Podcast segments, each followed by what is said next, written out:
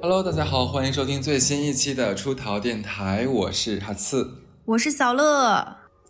呃，现在我们两个人还是在两个地方啊，我还在三亚没回去，然后小乐已经回到了上海。对，所以这期节目呢，我们两个人就用连线的方式给大家呈现呃一档一个非常非常呃大制作的关于贺岁片的一个节目。就是我们我们相当于横跨了整个这个中国贺岁档的这个影史，呃就。抽抽丝剥笋，给大家好好盘点一下。这一期上线的时候，应该还是正月里，然后马上要过元宵节了，也给大家提前祝大家元宵快乐吧。嗯，是的，阖家团圆啊，对。然后，呃，讲回讲回正题啊，讲回正题。其实回望刚刚过去的一年，整个我们国内的电影市场，其实可以用荒漠这两个字来大致的概括，对不对？其实大家可以想一下，有多久没有去电影院看过好电影了呢？是不是很久很久了？其实上一次我问这个问题，应该是我们在做那个呃合伙人之路的时候，我当时也跟大家讲了，说今年实在没有什么好看的了，所以只能推荐这样的一个美剧给大家看了。其实以今年已经到了这个算是阴历年的年底了，我们仍然可以回顾刚刚过去的一年，整个电影是非常的荒芜的，对吧？好在呢，这个十二月份咱们这个疫情。这个政策及时掉头，对吧？咱们正正正常的一个生活回来了。那这个电影业的曙光呢，也终于照进了二零二三年的春节档，一下子聚集了六个不同风格的大制作电影，像这个《流浪地球》《无名》《深海》《满江红》是《满江红》对吧？嗯。什么《交换人生》，还有《中国乒乓》，呃，这几个电影我隐约的其实感觉啊，在去年年底的时候，其实就已经开始做各种各样的宣发了，而且上映之后，其实最近这一个月里面。有那么两三个电影，还是因为排片的问题，还在这个微博上面各种大撕。对，其实其实一整个，不管宣发呀，然后大电影、大制作呀，还有这个为了上上上院线吵架，其实这个春节档那股子熟悉的硝烟味儿，哎，感觉烧回来了，是吧？哎，我觉得你刚刚说这个，刚刚你不是说你都没看吗？我就为了做这档节目。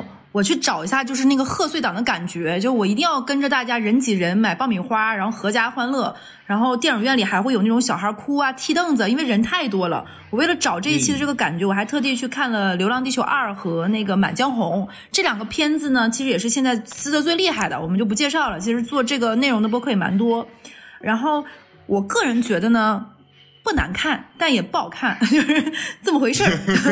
而且现在这个有语言艺术有拿捏到哎，就就怎么说呢？而且我跟大家说一下，就是像我这种呢，又很爱喝点东西，但膀胱的容量有限的，我非常真情实感跟大家说，现在的电影你们看一下时长，这两个电影呢，一个一百八十分钟，一个一百五十分钟，就谨慎一下，不然你真的撑不住，你中间一定要出去上个厕所的。再加上我看微博上有说，有些电影院会在中间会按暂停，给大家五分钟的撒尿时间。我觉得是有点有点有点有点需要下课，确实有那意思。那个看《流浪地球》的时候，它三个小时，我中间真的是忍不住了。但是你忍不住，你不你忍得住，不代表别人忍得住，就会导致你坐在那儿，但你旁边人都呼啦呼啦去，也很影响你的观影感受的。就是春节档就是不可避免的一个问题，都是全家老小。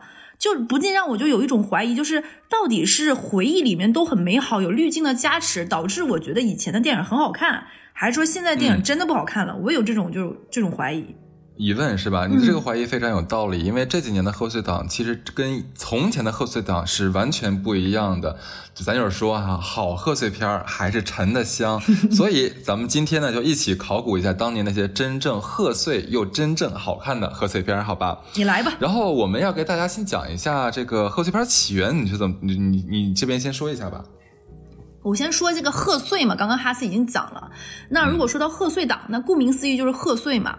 就祝贺新年的这个意思，那这个新年它包含的就可能就是这个时间的这个维度的。那这个期间播出的电影都是合家老少欢聚一堂，带有这种娱乐性质的喜剧片儿，高兴了得，大过年的得热闹得欢腾。你总不能全家老小四世同堂坐在一起看肉蒲团，对不对？虽然它 虽然它肉蒲团它也好看，对不对？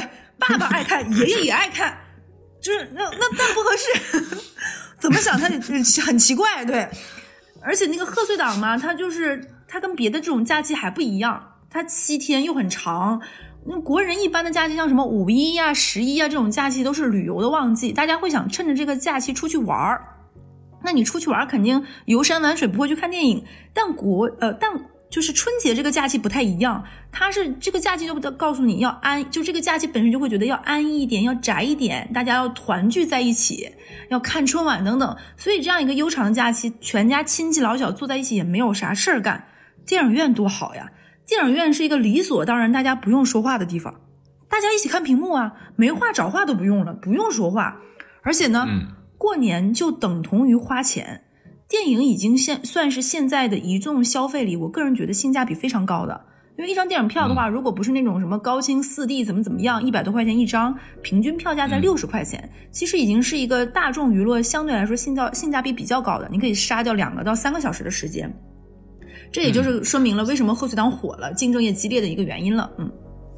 对，那贺岁片从什么时候开始和从哪起源的？我可以给大家讲一下，这个也是我现学习的了。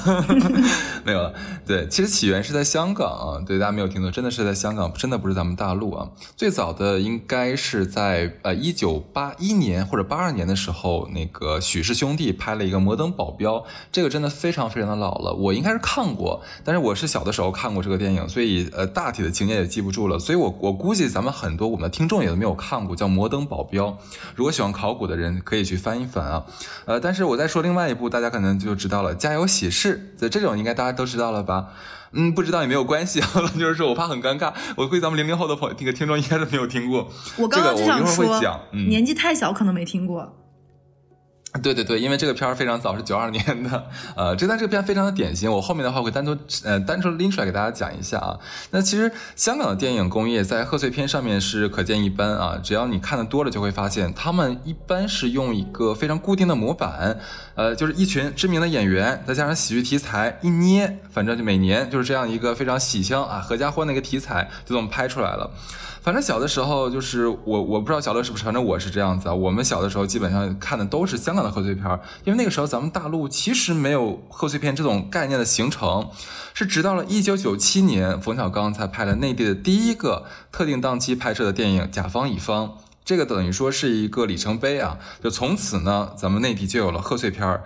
呃，准确的说，就是从一九一九九七年开始，咱们大陆观众的心目中就达成了一个共识：国产贺岁片等于冯小刚。随后的几年里面，我相信，呃，我相信咱们听众零零后应该也都看了，应该也看过了吧？就是冯氏喜剧出了什么《不见不散》啊，《没完没了》啊，《一声叹息》、《大腕》等等等等这样的电影。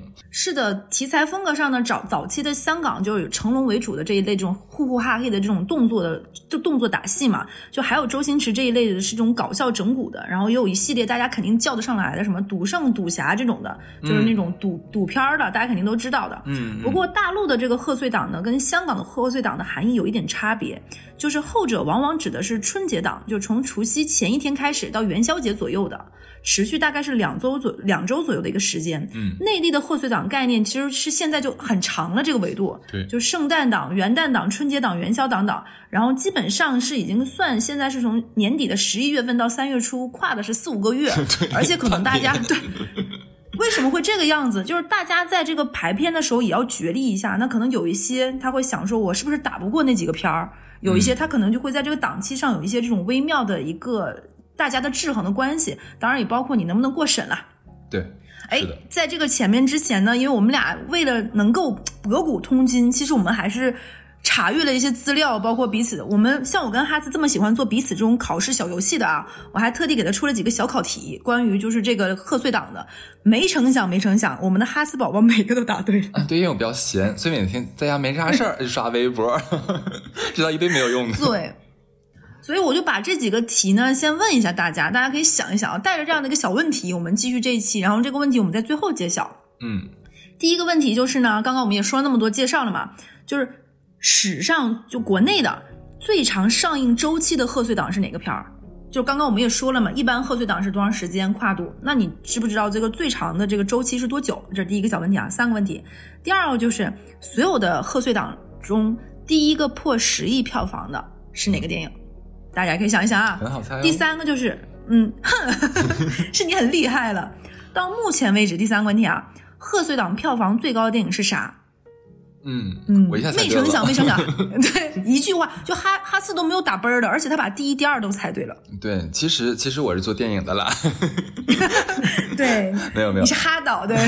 OK，那接下来的话，我跟小乐会给大家推荐一下我们认为的曾经的非常经典，然后到现在看都不会让你觉得呃不好看或者觉得过时的这样的好的贺岁贺岁片啊。那我们仍然按照时间开始，毕竟这个贺岁片是从香港开始的嘛，我们就把香港的我们俩觉得非常特别的来拎出来给大家讲一下。我要说的就是什么呢？家有喜事。《家有喜事》这个电影，它绝对是我心目中排名第一的贺岁片，没有就是其他跟它并列的了，它就是第一名。我且不说好看不好看啊，因为毕竟是时代不同，可能呃零零后的小呃小朋友们可能看起来的话会觉得、可能会有一点点，诶，感觉他那个时代怎么会这样讲话，怎么怎么样？所以说我现在不给你不给你定性说好不好看，你可以去看这个东西啊。呃，这个片其实是我们那个年代的人一一说到贺岁片，可能脑海里面第一反应第一蹦出来的就是它，因为这个电影就是给你感觉是。开心的，一大堆明星的，特别搞笑的，非常轻松的，完全不用脑子的，呃，然后又可以这个搞合家欢的，基本上囊括了所有贺岁片你所需要的元素。嗯，所以说什么叫经典？那它就是经典。现在拿出来，至少我们，我问了身边的人，我们都不觉得俗套，仍然可以跟家人一起看。所以说，它可以，就网上很多人会叫它叫做万世之作，在这个贺岁片这个这个这个历史长河里面。这个电影是九二年上映的，其实到跟现在一比的话，真的是非常非常久了，真的是我们那个年代的人看的电影了，对不对？它很妙的一点是，它囊括了张国荣、周星驰、张曼玉、吴君如、黄百鸣、毛舜筠、关山海啊，什么李香兰等等等等，真的是一大票当时炙手可热的港圈影帝和影后。这种配置，其实在整个电影史上面，我们不仅仅局限在这个贺岁片里面，整个电影史上面，其实这样豪华的阵容也是非常。非常少见的，呃，说完这两点的话，我们给大家简单讲一下这个剧情。其实你知道贺岁片的剧情它是非常非常简单的，呃，是什么呢？就是有一个常家呀，常家有三兄弟啊，他们跟老爸老妈生活在一起。那这一大家子这个家务啊，管家的谁呢？就是大嫂，就是吴君如扮演大嫂，她来做的。大嫂这个形象就是一个呃非常勤劳肯干、非常传统的一个家庭妇女啊、呃，每天就想着怎么照顾好公婆、照顾好老公啊，所以就是一个下得了厨房但上不得厅堂的一个黄脸婆啊，塑造这样的一个形象。那对于男人来，对于男人来说呢，那外面的女人多么狂野、多么漂亮呀，所以大哥呢就没有经得住外面的诱惑啊，就让野花登堂入室了，把正妻呢扫地出门了。可是呢，这个新的这个老婆娶回家之后呀，就发现。这个新老婆呀，就是跟老自己的老爸老妈两个弟弟的关系，就完全处不好，什么家务都不做，对，每天就想着怎么花钱，怎么打扮自己，然后出去打牌。他其实慢慢慢慢慢就很后悔了，因为相比这个现在老婆，她是很年轻漂亮，但是呢，她的就是除了漂亮之外，你甚至找不到任何一个优点。这个时候，男人呢就开始想念自己的前妻有多好了，就想着把前妻再追回来。而此时呢，咱们的吴君如啊，大嫂就已经这个女性觉醒了。改头换面，开始打扮自己，然后把自己的自信心弄得非常丰满，就变成了一个非常迷人的独立女性的角色。把她呃，把她的前夫就是咱大哥，就是黄百鸣饰演的大哥，就是哎呀迷得团团转。最后几经波折呢，哎，两个人又重新在一起了。那这是大哥的故事。二弟呢是谁扮演的呢？是咱张国荣哥哥啊，他扮演的，他演的是一个娘娘腔，呃，而他的这个死对头呢是毛舜筠扮演的男人婆，就两个人就属于是那种真的是克星，就像是大母零跟铁梯，你知道吗？就是可能关系就处不好，不知道为什么，就是两个人就是水火不容。我为什么会举这么离谱的例子？奇怪，很好笑。没有没有没有，大母零和铁梯怎么就处不好了呢？能处能处好啊？就是两个人，反正碰到就吵架，碰到就互相损，就两个人有很多很多金句啊。但是这个金句呢，放到现在，为什么我不能在电台里讲？就是有点不太符合我们主流价值观啊。这么说完，是不是又更吸引你们想去听了呢？你们这些坏东西，我就很很建议你们去看一下。反正最后两个人就是势如水火的人，结果竟然走到了一起去。我记得应该是有一场意外，我忘记什么电击啊，还是怎么着了，就两个人都变回了，就是呃，哥哥又变回了比较 man 的这样性格，然后毛舜筠呢又变成比较呃柔情似水的这样性格，两人就也是在一起了。三弟呢是周星驰扮演的啊，他演的是一个电台的 DJ。呃，扮演呃，他他本人啊的这个这个形象呢，跟电台里面就是就非常的就是知行合一。怎么说呢？就是个花花公子，他非常喜欢女人，就非常非常的喜欢女人，特别爱女人，每天呢就想着那点事儿。而这样的一个浪子呢，他是有一个女朋友的，我们都难以想象，对不对？他女朋友是谁呢？是张曼玉扮演的啊。对，是张曼玉，你没看过吗？张曼玉扮演他女朋友那个时候，张曼玉超美、超超漂亮，可非常清纯可人啊。就可能觉得老天爷也觉得说，就应该收拾他一下吧，因为张曼玉真的对他无限的包容、无限的好。可是呢，他仍然在外面就是念三搭四这一种。就老天爷说不行，一定要收拾一下你这个死东西，就让一个奇怪的鸟蛋砸中了他的脑袋。然后呢，这个周星驰就开始各种各样就生各种各样的病。所有的女人就一看他，哎，这个人怎么就还有病嘛？然后慢慢全部离开他，最后只有张曼玉留了下来，两人最后也走到了一起去。我相信讲到这里的话，很多人可能说，哎，我没有看过这个电影，你说的话我没有感觉。那你如果刷抖音的话，我给你讲几个非常经典的，你们刷刷抖音搞笑的那种串场的影视影视片段，你可以想到了。有一个画面，你们记不记得，在一个电梯里面，呃，周星驰就是低着头，非常无奈的笑，就是什么一个字绝。就是这个电影里面出现的，所以其实就是这部电影里面创造了很多很多影史上面非常经典的桥段、经典的这样的情节，包括这个电影里面，你看是一个很很很浅显易懂的贺岁片，对吗？但它里面其实致敬了中外呃历史上也好、近代也好，很多很多经典电影的一些桥段，就像很多很多前辈和经典去致敬。所以说这个电影非常的，我们可以说它是经典中的经典吧？对。当然，我说下结尾，结尾就是三兄弟呢就在同一天办了婚礼，就一整个大团圆。你可以理解为就是喜剧般的开场，梦境般的结局，完成了一部合家欢的电影。嗯，哎，我发现哦，哈子，就这种电影无所谓剧透不剧透，是无所谓的，你看就可以了，无所谓。对，因为因为它那个剧情你是知道，但是它里面靠的是这些就是很很能演，然后很有很很有戏感的明星，会把这些情节。穿起来就无所谓，可能这个故事就是你刚刚说几句话就能讲完，但它的有趣的地方是你要自己去看才能才能感受到的。它里面金句实在是太多了，大家一定要去听一下。我真的不方便在这里讲给大家听，感觉好像有点涩涩，晃晃。你们听了就知道。然后哈四是按照这个时间顺序来嘛，像我这么爱插嘴，那我就插叙他，就他按他的时间顺序来，我来。刚刚我们前面也就说了嘛，像我这么爱搞数字的一个人啊，我就一定要说一下哈斯介绍这个电影它的票房，因为那个时候它只在香港上映的嘛。哈斯也说了，就是那个时候的贺岁档还是从香港这边发起的。这个电影上映的时候的票房是四千八百九十九万港币，嗯，也非常多了，是九二年香港十大卖座电影的第二名。当年很那我跟你说一下，嗯。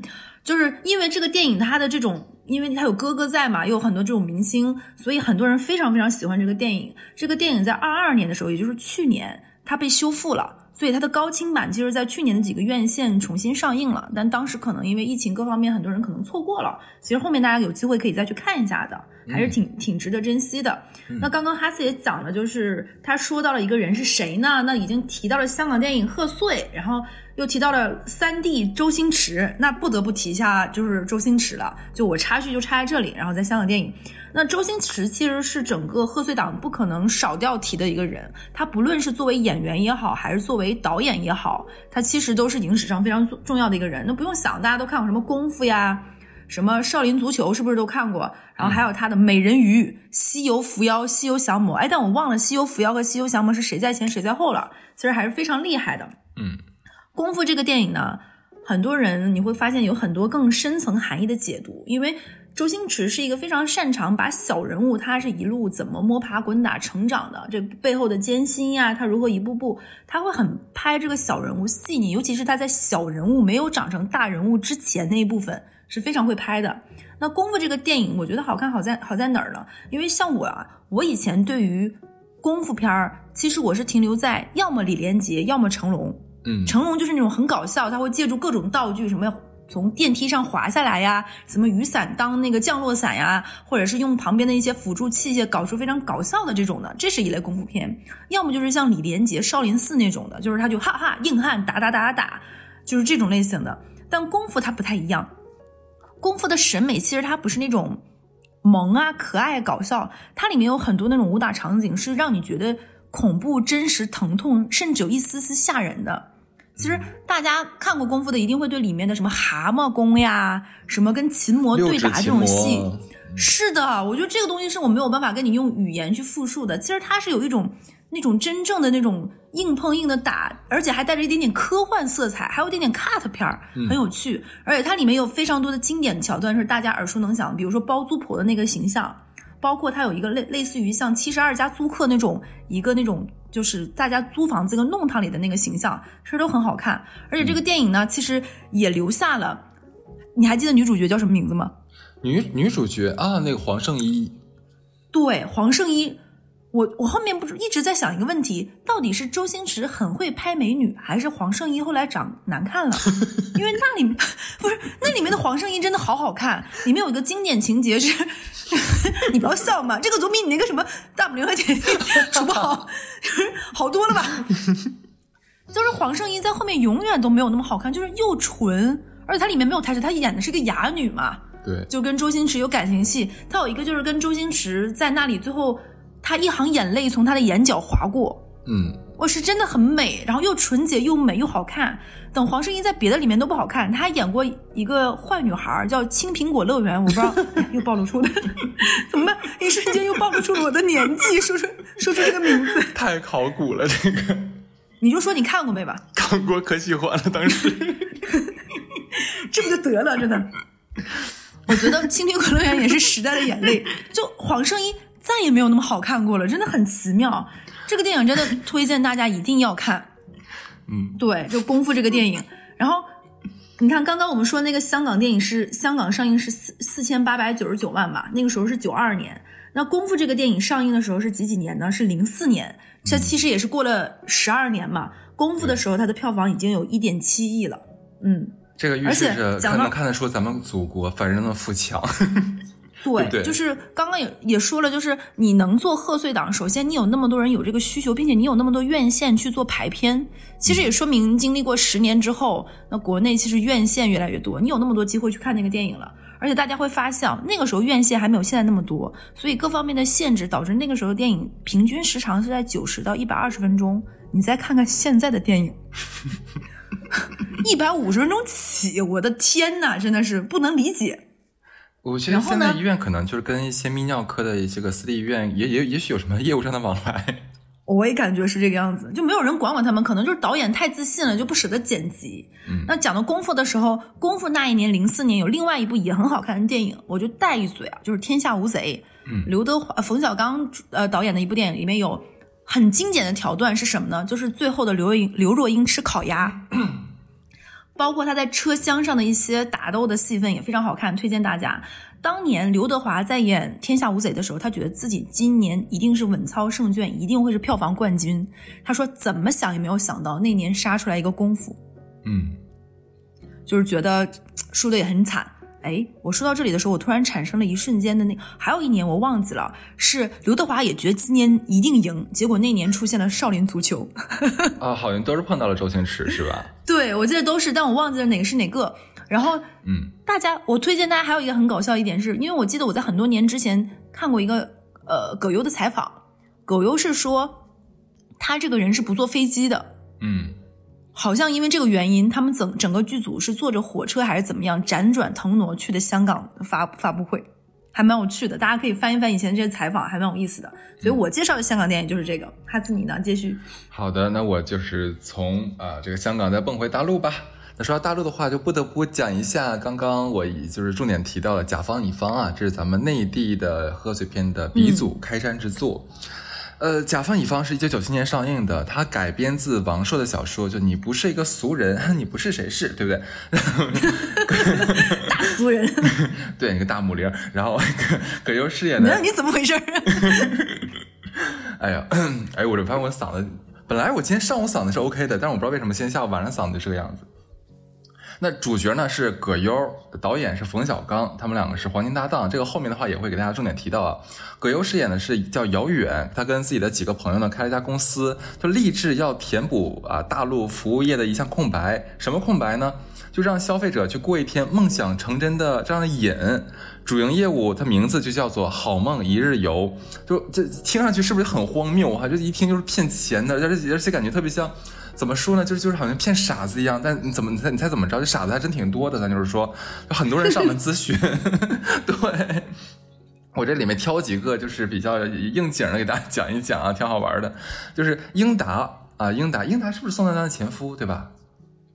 你知道吗？我刚耳朵不好，你说宋丹丹的前夫，让我听成了宋丹丹的情妇。你不要乱讲话，我跟你说。哦对，英达好像是吓坏我了应该是宋丹丹情情是的前夫。是的我他妈要。对不起，对不起，宋丹丹，对不起，英达，对不起。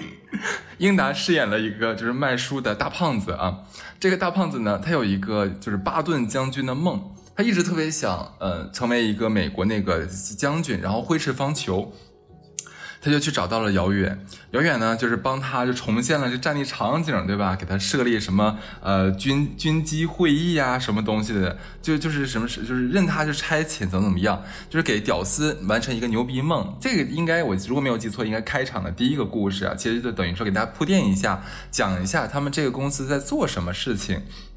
然后呢，紧接着第二个故事蛮好笑的，就是一个过够了好日子的大款，人家就是想体验一下穷人的日子，是一定要过贼穷那一种。他在电影里面的原话是：“我呀，做梦都想过几天苦日子，野菜、棒子、茶粥啊。”这是他当时原话啊。然后呢，找到了姚远，姚远呢就给他自己接到了自己在乡下的二舅家去了，就一扔呢就把那个大款扔了，扔那扔了几个月。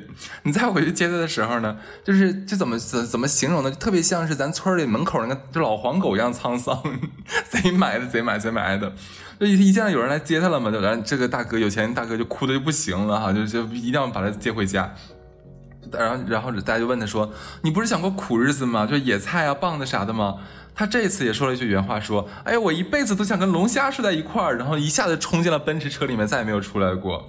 等等等等吧。然后还有第三个是谁呢？是那个就是除了平头老百姓，也会有一些女明星来找到他们，就说想做一个呃体验一个这个普通人的生活啊，因为说自己天天被人追着，被影迷追着，特别烦。呃，咱就是说呢，就是这个下来容易，但你上去呢就比较难啊。这普通人是体验了，但是呢，确实呢也没有人再去捧他了。就最后呢，就是给给他们打电话投诉，就是说，哈，我打死也不当普通人，等等等等吧。我这么讲可能没有什么意思，你们一定要去看原片儿。他原片儿拍的是真的挺好笑的。到后来，呃，应该是前几年吧，当时李小璐啊，然后白百合还在线上的时候，那个时候冯小刚拍了一部，你记不记得那个叫什么来着？冯小刚拍了一部哪个？哎，我怎么卡卡住了？这 冯小冯小刚拍的就是李小璐私人也定制。对对对，私人定制，私人定制。其实这不就你可以是延续这个吗？对，我突然想起来了，。私人定制就是延续了当年的这个甲方乙方，只不过呢，私人定制比较比较比较比较，嗯，咱就是说哈，就是看看就拉倒了。嗯但是甲方乙方大家可真的可以看一下，他其实这个拍的时候还是偏向于学院派，你可以感受到他是用呃用的是那种小品的拍摄方式换算到了电影的上面去，但是又融合了就是这种冯氏喜剧的一贯的这种精致和市井。所以，所以，所以这个片子，我我们当时我记得有人跟我讲过吧，就是说冯氏喜剧的厉害之处，就是在笑中带着思考，在黑就是黑色幽默玩的特别溜。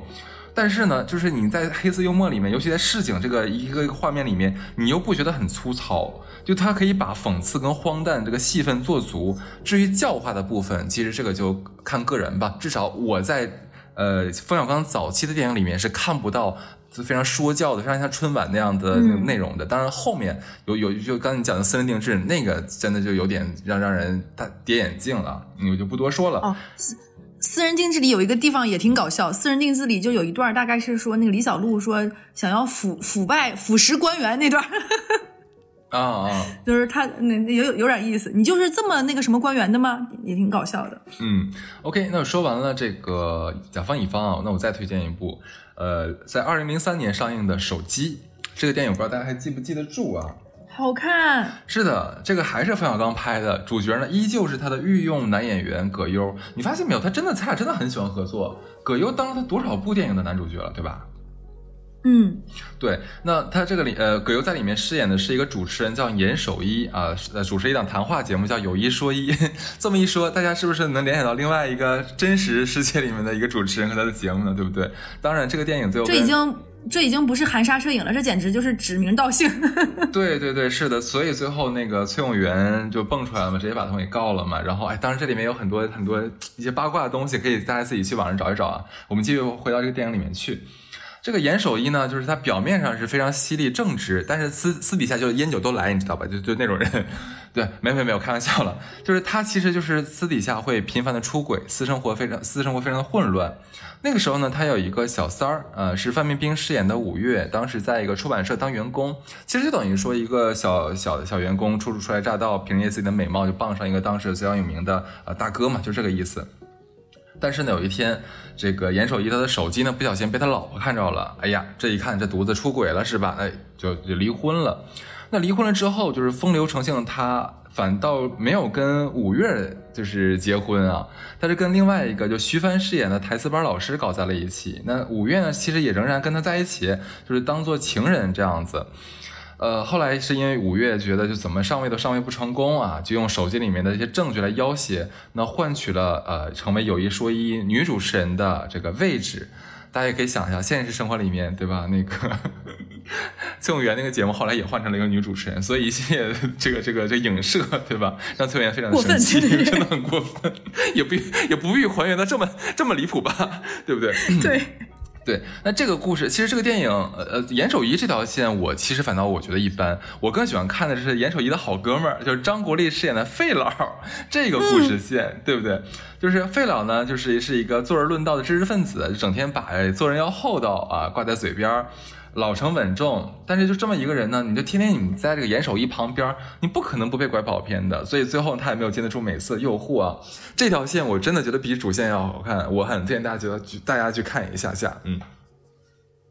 而且里面我觉得就是冯小刚他的很多喜剧，他的那种现实讽刺意味特别足。是你刚刚说了，他有一个小细节我印象很深刻，就是呃。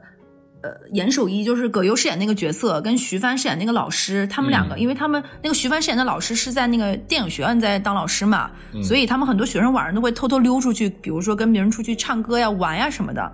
他们两个在那里逮学生，是学表演还是什么的？然后就看到一个车里有多少个学生，从车里一个、两个，就严守一用那种 很搞笑，而且其实数数这件事情，我觉得非常考验那个演员的。本事的，就是你要数出哇一个两个，就你要每个声调都不一样。这个地方真的是很有趣，那个画面，而且是在一个飘雪的北方的夜，很有特色。刚刚说了嘛，我们每个都会讲一下票房。那甲方乙方的票房是九七年啊，三千六百万，是不是还挺厉害的？很了不起。然后这个地方有一个段子，我当时印象也很深刻，是我有一次看，应该是采访王朔吧，还是什么？说这个电影三千六百万的票房，说说是啊，这个就不知道是不是小道消息了。冯小刚分到了一百二十万，他就分到钱嘛，很开开心嘛。就是冯小刚不是在很多里面又叫冯裤子嘛，就是带着这个钱要感谢王朔。他带了多少钱呢？他带了五万块钱上门去感谢。那王朔看到五万块钱和这个人，他妈的就来气了，据说是直接连人带钱给撵出去了。哦。然后手一这个手机这个电影的票房是多少呢？它是零三年的。是五千四百五十万，大家还记不记得我刚刚说的功夫是一点四亿，是零四年，零三年是五千四百，其实它正好是赶上了那时候那种，如果说是在那种数学那个曲线里是一个陡然往上走的这样一个趋势吧。对，哎，我刚才有一点很重，呃，我先插一嘴啊，就有刚才有点很重要，我怕我一会儿会忘，就是呃，冯小刚拍了这个甲方乙方嘛，对吧？甲方乙方其实这部电影它开创了咱们国内电影史上面的两个第一。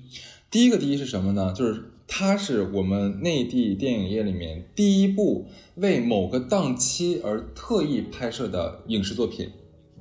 以前不仅没有春节档，其他什么档都没有，清明档也没有，什么圣诞档什么都没有。这这部电影才奠定了就是为春节人，就为春节这个假期。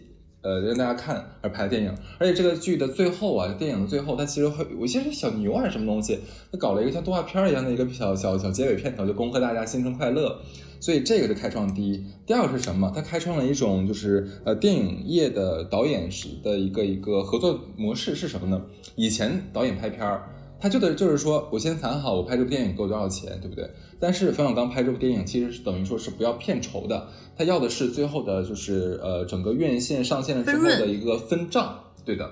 所以这个也是他开创了两个模式的第一。嗯，然后我刚刚说了嘛，其实大家可以看一下，我觉得冯小刚刚刚我们说了冯小刚，哈斯介绍了这个，那我不得不介绍一个冯小刚我也非常喜欢的贺岁档电影是什么呢？叫大腕儿。嗯，是的，很好。大腕儿这个电影呢，呃，我估计大家可能真的很多人没有看过完整的这个片儿，但是呢，很多人应该对他们里面的台词非常的印象深刻。这个电影跟刚刚说的那个。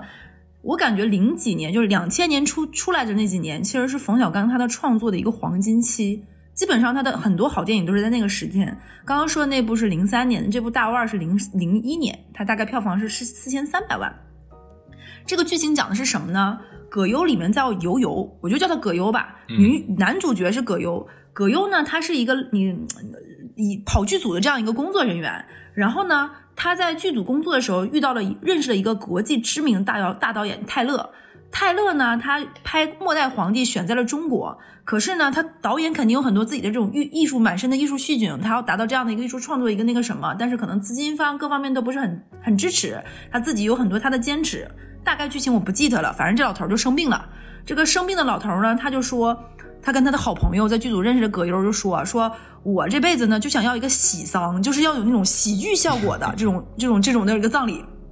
那这个下岗的这个电影厂下岗的这个工人葛优呢，他就跟他的一个好朋友，这个好朋友还是我们前面讲过那个英达啊，英达演的这个人叫商人路易王。这个路易王就是一个很鸡贼的人。你想说，哎，能给这么大的一个大导演办葬礼，那肯定是个大活呀。他俩就一拍即合来做来做这个葬礼。”所以这个大腕儿其实讲的呢，大家可以看它应该有几层含义。那一方面，这个大腕儿其实就是泰勒嘛；一方面，它有别的含义，大家可以去看。嗯，这个时候呢，他们在搞这个葬礼筹备的时候呢，就认识了一个大美女关之琳。关之琳演的这个角色呢，就是那个前面说的这个大导演他的女秘书。那他们几个就要一起如何如何的把这个葬礼办好。但他们办葬礼的时候，那没有钱呀，怎么赚钱呢？这个时候有意思的就是精彩纷呈的地方来了。那要给他办喜丧得有钱，得筹这个钱。那个葛优怎么想的呢？我们可以招商呀，他就提出广告位招商，是不是？你听起来有一丝丝魔幻，但有一些很相似的地方，一会儿再说。因为泰勒他是拍电影嘛，拍电影让也观众来消费，而他的葬礼又被葛优做成了一个二次消费的创造。那它里面有什么呢？就比如说，它里面的广告牌儿，那个气球上是灵堂上就是那个泰勒躺那个床是什么？一个席梦思床垫儿。然后它那个广告什么丰乳霜全部都有。里面有两个精彩桥段是什么呢？有一个国内的知名演员在里面演，就是去给泰勒哭丧，就是说泰勒呀，我来晚了一步呀，没有给你送钙片儿，我们中国演员都已经集体补钙了，就剩你了。这个真的就是很搞笑，嗯。而且你你自己想一想，是不是此时此刻恰如彼时彼刻？就现在很多明星他们的婚礼，是不是就有很多的葬，都很多葬礼，很多的那种赞助？戒指要是什么牌子的，婚纱要是什么牌子的，喜糖要是牌什么牌子的，基本上一对一一个婚礼，明星不用花什么钱，全部都是众筹，恨不得那个婚房都是哪个楼盘的广告，是不是就跟这个导演泰勒的这个葬礼有很多异曲同工之处？嗯，而且他就是那个泰勒，他毕竟他是一个春节档电影，泰勒肯定不能死呀。嗯，整个过程呢，泰勒其实他都在他的医院里看着这一场直播，然后就很搞笑。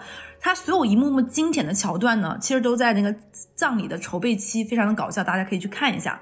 而且他也有一种很多那种金句，就是葛优在这里面，他虽然去赚钱，但他不会去做很多其他更过分的钱。虽然这个钱已经很过分了，它里面频频的爆出金句，都很有意思。而且呢，中间最精彩的一段是什么呢？就葛优这个事情最后发现。搞不到钱嘛，泰勒没死，他就去那个，最后他就住进了精神病院，里面就有他在精神病院的经典台词，大家一定去看，我讲就没有意思了。这个时候要看我们的后期用不用心了。李成儒有一面里面有一段大概五分钟左右一气呵成的台词。真的非常见功底，五分钟非常高速的讲了一段台词，大概的意思是什么呢？就是说一个精神病人李成儒，他就他就在那里讲如何卖出这个房子，这个房子要多么多么好。你其实不用讲这段，你这个直接留个气口，然后让他来行拼上就行。好的，嗯，啊，那这个地方就停下来。所以这一段我觉得大家一定要看，非常经典。那我这个就介绍完了。嗯，OK，那我们就继续往下推了啊。就是说完了香港，说完了内地，那么我们再说一下，就近些年来，呃，这个我们内地的这个贺岁片的一个转折点。之前的呃，这个大陆的贺岁片，其实都像刚才小乐和我讲的那样，就是以冯小刚为首，基本上就是冯小刚的这种呃黑色幽默的啊搞笑的片子。但是呢，从忽然有一年啊，就是有一个电影叫《让子弹飞》横空出世了之后，哎，我们就发现，大家忽然理解到，原来贺岁片其实还有更多的可能性可以去探索。不一定是那种一定要是黑色幽默，不一定一定要像《家有喜事》那种就是傻傻的，呃，情节很单一，然后就是为了搞笑而搞笑的。呃，那么这个就是姜文导演的在二零一零年上映的电影《让子弹飞》啊，我们就是接下来讲这个电影。其实这个片子一上映，它就成了整个影史上面的一个里程碑。不仅是影史上面，我相信也是姜文导演自己的。我我不知道大家怎么想，至少我觉得这是姜文目前来讲最成功的一部商业电影了。这不仅包括于他的艺术创作呀，我包括他背后的一个商业运作。其实大家可以，呃，这里还有玩味的，你没有有空的话，可以去那个那个网上去找一找，他拍一个电影背后的这个资本运作。对，如果呃那个。呃，而且这个电影其实大家玩 B 站的人一定知道，现在还有很多人在研究分析它，你可以参考了。就是十年了，大家还在研究《甄嬛传》，就一样的。现在还是还有很多人在这个拆解、来拆分《让子弹飞》里面很多情节。有些人觉得说，哎，这个怎么那么像是呃某我们历史上某一段历史的故事，或者说像某一个人物的故事，然后某一个镜头或者说某一个颜色背后在蕴含着什么意思？其实蛮有趣，大家可以研究一下。那我简单简单简单讲一下这个的情节啊。其实这就是一个土匪斗恶霸的故事。那它的呃故事发生时间设定在一九二零年，就是北洋军阀时代。当时有一个悍匪叫张牧之，呃，他劫持了一个汤师爷啊，就换自己呢就是当着那个县长，就伪装成县长，就去鹅城上任了。这鹅城里面有个恶霸。啊，是周润发演的，叫黄四郎。两个人呢，就是看你逗我，我逗你，就是中间多少个就是什么什么一起吃饭鸿门宴呀，然后你说一句我说一句，就是每个人心眼八百个心眼的这样子。剧情我不多说，因为他这个电影其实稍微有一点小复杂。看过姜文电影的人都知道，姜文他是一个非常有自己主张和表达的一个导演，他的电影不是那么容易你一遍就。就是看完就过这样的电影，他电影是需要你反复的去琢磨、反复的去咂摸的这样一个电影啊。这也就是为什么我说这部电影它就像是贺岁片的一个转折点。啊，我们忽然感觉哦，我们需要在特别开心、温馨的春节时间，需要哎动动脑子，看个一两遍、两三遍才能看得懂了。其实，其实这部电影它更多的深层含义，呃，如果你们有兴趣的话，其实可以去豆瓣上找一找，我就不在这里多说，我只给大家来推荐这个电影。小乐有什么补充吗？我有的，我对这个电影印象最深刻的点是什么呢？这个电影我在院线就看了两遍，是因为它是我印象最深刻的第一部。你可以看普通话版，还有四川话版。哦，这样子。所以我看了，对的，所以我看了两个它的不同版本。而且这个电影我记得当年票房也很高，它一零年的时候它大概有六点三七亿，确实是非常好看。是你到时候可以去看一下，就是姜文跟杨寿杨寿成，就是英皇的老板，因为这部片子背后的一个分成的故事，很好玩的。对，我们在节目里不多说，嗯。嗯，好的好的。然后你说完这个呢，我提一嘴啊，就是刚刚我们说的都是电影嘛，就是人演的。那我觉得肯定贺岁档现在这么多百花齐放，我要说一个我很喜欢的贺岁档的动画片儿，也是哈斯很喜欢的，嗯，也疫情前的一九年的《白蛇缘起》，白蛇点缘起，嗯。这个我就没有必要给大家讲剧情了，因为白蛇这个故事其实它是一个从小被大家讲到大的，而且它前面有非常多的珠玉，比如说《新白娘子传奇》，比如说王祖贤跟张曼玉演的《青蛇》，而且这个故事本身就是所有的人基本上都知道，青城山青城山下白素贞，洞中千年修呃洞中千年修此身。这个剧情呢，其实没有人不讲的，是一个家喻户晓的。白蛇缘起好看的点在于。他用新瓶子，一个新的故事，一个方向，讲了一个原来的故事，嗯，并且你会觉得不违和，有新意。最最让我觉得很好的一点就是，这个电影纯纯的就是讲情讲爱的，没有上任何价值。是，他所有的讲的就是简单的感情，两个人是怎么样的，他是以倒叙的方式。来讲述了原来那个故事，并且有很多向经典致敬的，比如说大家在看呃《白蛇传》的时候，很经典的，他们两个人什么撑着油纸伞、油纸伞、油纸伞，伞，气死我了！我他妈这个破舌头。还有就是大家看《青蛇》里面有很多那个王祖贤跟张曼玉他们两个在水中依偎呀等等那样的镜头，其实这个电影里面有很多致敬这里面的桥段，我都推荐大家看一下。而且它里面刻画出一个非常经典的小狐妖的一个角色。是一个小亮点，大家一定要看。虽然它有一些被诟病的地方，就很多人说，呃，国内的它的一个动画制作水平是达不到国外的那些呃这种能力的嘛。它也有一点点问题，就是它里面的人的表情呀、眼神啊，确实没有那么灵动。但瑕不掩瑜，整体还是非常非常好看的，非常推荐大家看的。嗯，剧情我也没有给没有必要给大家介绍了，嗯，就是大家知道的剧情，但换了一个新思路。对，其实这个电影我让我觉得最印象深刻的，反倒是它最后结尾就在那个西湖上面对吧？在应该是在断桥吧，两个人一撞，一个那个白素贞的钗子掉了，许叫许宣给他捡起来了。这个时候，他背景音乐忽然响起来了，你一听那个前奏，哇，好好就好熟悉，是《青城山下白素贞》。